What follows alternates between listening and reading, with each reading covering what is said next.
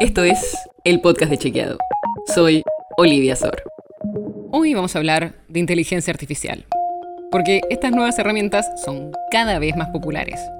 Y así como nos traen un montón de oportunidades, también hay algunos riesgos y desafíos. Y por si ya no viste ejemplos circulando en redes, te contamos que ya están circulando muchas fotos, videos o hasta textos creados con inteligencia artificial como si fueran verdaderos. Y como estamos entrando a un contexto electoral y cada vez falta menos para que elijamos un nuevo presidente, esto podría afectar a los candidatos o al proceso de votación. Para prepararnos, una buena técnica puede ser ver qué desinformaciones circularon en otras elecciones o en los últimos meses en otros países. Por ejemplo, en el contexto de las elecciones presidenciales en Brasil de 2022, circularon varios videos deepfake, manipulados o generados con inteligencia artificial sobre los candidatos Lula da Silva y Jair Bolsonaro. Mostraba a Lula quejarse del precio de una golosina típica de Brasil y en otro video se veía a Bolsonaro bailando en short y sin camisa. Los dos videos se viralizaron en TikTok como auténticos, pero no eran reales. También circularon supuestas fotos del expresidente de Estados Unidos, Donald Trump, siendo arrestado, pero todavía no había sido puesto bajo arresto por los cargos judiciales que enfrenta, y esas imágenes resultaron ser creadas con inteligencia artificial.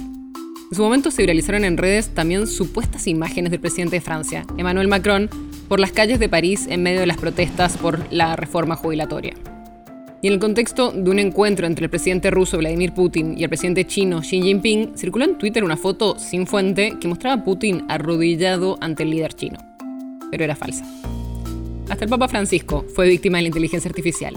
Circuló una imagen de Bergoglio con una campera puffer blanca, pero la foto había sido creada con inteligencia artificial.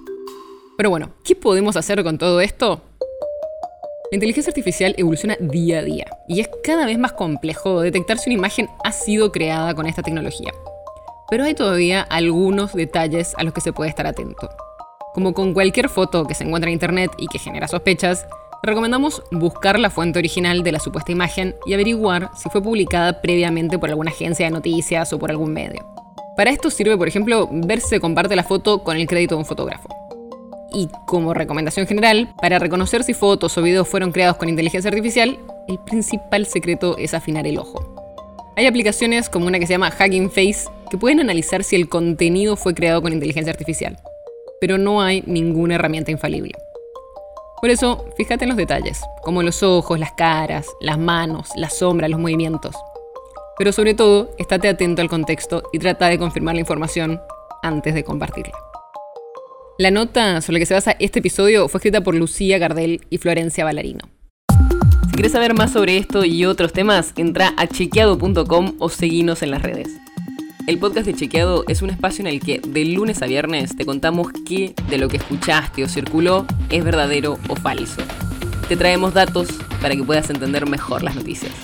Si tienes una idea, algún tema del que te gustaría que hablemos en un próximo episodio, escribinos a podcast.chequeado.com. Y si te gustó este episodio, seguinos en Spotify o en tu app de podcast favorita y recomendanos a tus amigos. Es una producción de Chequeado, producción en colaboración con Posta. La producción está a cargo de Martín Slipsuk y Sebastián Chávez. Y la edición es de Nacho Guarteche. Yo soy Olivia Sor. Hasta mañana.